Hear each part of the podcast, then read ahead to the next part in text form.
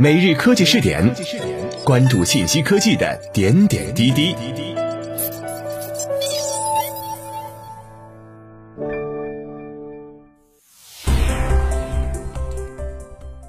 各位经典 FM 的听众朋友们，大家好，欢迎收听今天的每日科技试点。自人民日报讯，记者十四号从中国气象局获悉。截至目前，我国风云气象卫星家族全球用户朋友圈已增至一百二十一个国家和地区，其中有八十五个“一带一路”沿线国家和地区，全球九十二个国家和地区的一千四百多名学员接受了相关技术培训。风云气象卫星家族实时向国内外用户免费开放数据，为这些国家和地区乃至全球气象预报、自然灾害应对和生态环境治理发挥了重要作用。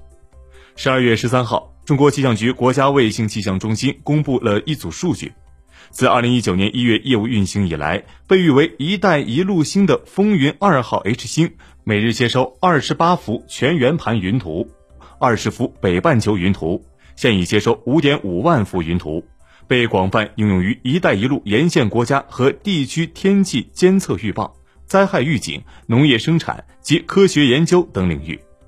整个风云气象卫星家族都在竭力服务“一带一路”沿线国家和地区乃至全球的气象预报、自然灾害应对和生态环境治理。不久前，成功发射尚处于在轨测试阶段的全球首颗民用晨昏轨道气象卫星“风云三号 E 星”，以及我国新一代静止轨道气象卫星“风云四号 B 星”，甚至已提前接到国际用户需求订单，期待尽快为其所用。据国家卫星气象中心主任王劲松介绍，今年已为斯里兰卡、缅甸、尼泊尔等国家启动应急保障机制二十余次，以应对溃坝、火山喷发、强降雨等灾害。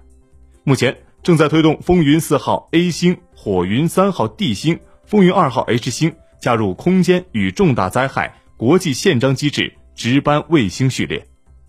各位，以上就是本期科技试点的内容，我们下期再见。